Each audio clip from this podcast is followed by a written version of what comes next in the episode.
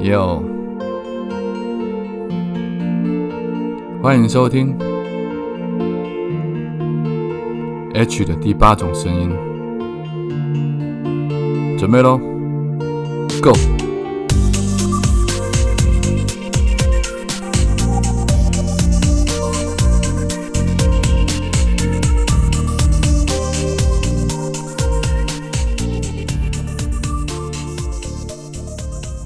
，Go！Hello，各位亲爱的朋友，早安、午安、晚安。不知道你现在人在哪里？不知道你现在身处的地方现在几点？所以我用三种不同的时间问候，跟你打声招呼。希望你拥有一个美好的早上，或者是一个灿烂的下午，甚至是一个精彩的夜晚。今天想要跟大家聊一下所谓人生进程的这件事情，因为我知道现在最近八卦消息。也不能说是八卦了，那已经是衍生成社会新闻案件的一些消息，呃，每天都出现在我们的日常生活里面。但是每个人，我相信在看这些新闻的当下，你还是要过你自己的生活，你还是有你自己的人生进度要过。要考试的学生得去考试，要工作的人得去上班，要养家活口的，要去医院探病的，要照顾父母亲的，要抚养小孩的，每个人都还是有自己的责任在。每个人有每个人的人生进程。在时间上来讲，我现在今年即将届满五十岁，所以大概比如说十岁、二十岁、三十岁、四十岁、五十岁，每隔十年或者每隔五年，它总是会有一个浪潮打来，就是说在这个时间段内，就会有很多人同样在做同样类似的一件事情。好比说，大概过了二十五岁之后，开始你就会听到有人会订婚了，有人开始结婚了。到三十岁左右，二十八、三十、三十二、三十四，这几年就会陆续开始很多人结婚了，然后有人开始有小朋友了，哇，然后你就会开始到处你会收到红蛋啊，你会吃到明月蛋糕啊，你会去参加很多人不同的婚礼呀。然后很有趣的是，大概过了三十五岁到四十岁左右，你开始发现哇，很多人偷偷在私下讲说谁跟谁离婚啦，哦，你又看到谁跟谁离婚啦。然后又是一波离婚的浪潮来，当然这个时候就不会有人在包红包，不是这个时候就不会有人在寄喜帖过来啦，不会有人刻意来通知你啦，你就会靠一些小道消息，你会听到这些所谓的私底下的，人家不想让人家知道，或者或者有些人是很想让人家知道，有些人搞不好离了婚，他就会在脸书上面直接公布说我离婚了，然后直接变成单身，让你知道说他现在是 available 的。但是，可能在听我的 podcast 的朋友，如果你是年轻一点的听众，你或许没有有一种感触是，当过了一个岁数之后，你会发现有一种浪潮袭过来，就是在这同一段时间段内，很多人都发生了同样一件事情，就是很多人死亡了，很多人过世了，很多人离开这个世界了。我光是从朋友的口中听到谁谁谁某某某叉叉叉啊，前几天上个月。啊，去年年底离开了我们，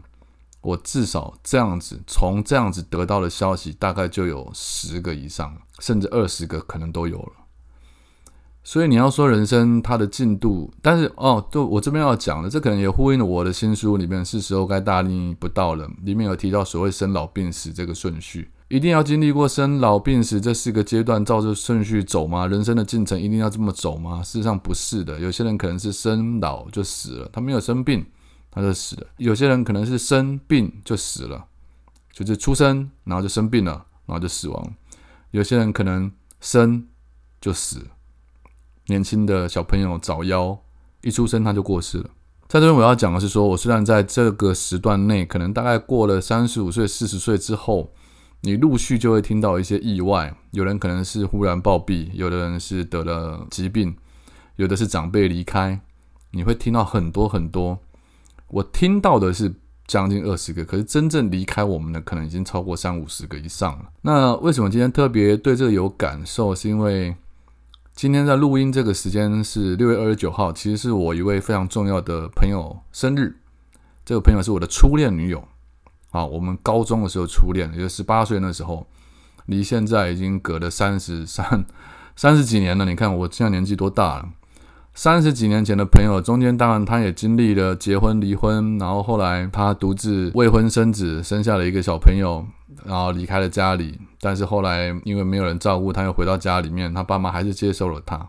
那因为在初恋那段期间，我跟他在一起大概三年多左右，他在我家住了一段时间，所以当初我妈过世的时候，是我们已经分手了好好多年以后，那我们遇到我告诉他的这件事，他感到非常难过，于是我带着他去我妈的那个灵前上香，去他让他去跟我妈说了几句话。因为我妈在生前的时候是非常疼她的。那今天她生日，我跟她打了声招呼。其实已经三年、三四年没有跟她打招呼了，因为我知道她生了小孩，他要照顾小孩，我觉得就可能不要去打扰他比较好。但刚好你知道，现在很多社群媒体都会提醒你谁谁谁生日了，所以我就跟他讲了一声生日快乐啊！啊，他也回应了我，大家就开始聊了起来。大家就问我说身体好不好？那因为之前呃三十几年前我们交往的时候。那时候我们大概是高中生，那这个女生她有两个弟弟，也一个弟弟那个时候是国中，另外一个弟弟那个时候是小学。然后我跟他们两个弟弟非常好，我会带他两个弟弟去看漫画，我会跟他们两个弟弟聊漫画、打电动，然后带他们两个弟弟去基隆打棒球。总之就像孩子王一样，我觉得那是我女朋友，你知道初恋嘛？我觉得以后应该我会跟她结婚，我会这两个弟弟等于就是我的亲弟弟一样。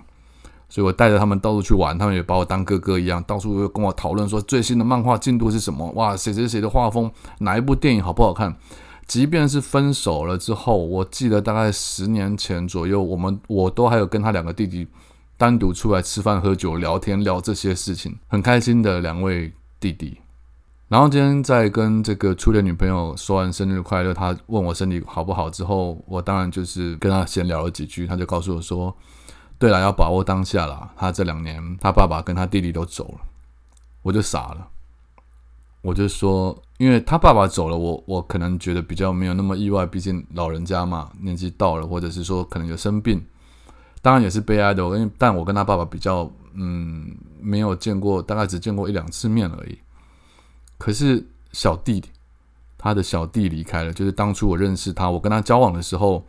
小弟才读小学而已。而小弟是他们家最会读书、最聪明，而且甚至是音乐天分最强的。